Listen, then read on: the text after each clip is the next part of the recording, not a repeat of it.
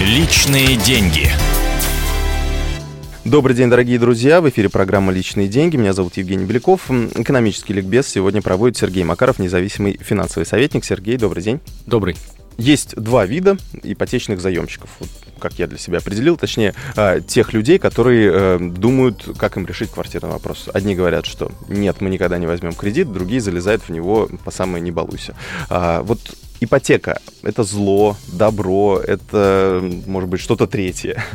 вот ваше мнение. Ну, э, начну с, простого примера. Вот э, если вы возьмете э, и посмотрите на кирпич. Ну, кирпич сам по себе это добро или зло? Ну, с помощью кирпича, с одной стороны, можно построить дом, э, который потом можно купить в ипотеку. А с другой стороны, ну, кирпич может упасть с крыши и случится что-то нехорошее, да, то есть кирпич сам по себе не добро и не зло. Ипотека, в общем, та же история. Это не добро и не зло, это просто финансовый инструмент, который помогает решить те или иные э, проблемы, вопросы, задачи в жизни человека.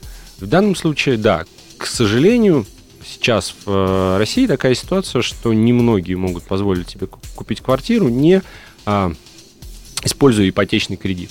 И в этом случае а, хорошая, качественная, а, не очень дорогостоящая ипотека, в принципе, для страны, для каждого конкретного человека, это скорее, ну, наличие подобного рода продуктов, это скорее добро, потому что это помогает хоть как-то решить э, квартирный вопрос каждому я, я помню, я на форумах э, где-то вот помню, читал вот буквально недавно форумы 2005-2006 годов, э, когда э, люди, ну или точнее вот нынешние форумы, когда люди приводили примеры, как они взяли ипотеку вот тогда, в 2005-2006 году, в итоге стоимость недвижимости очень резко подросла, и, ну, и фактически ипотека им помогла приобрести квартиру по низкой стоимости, которая потом выросла.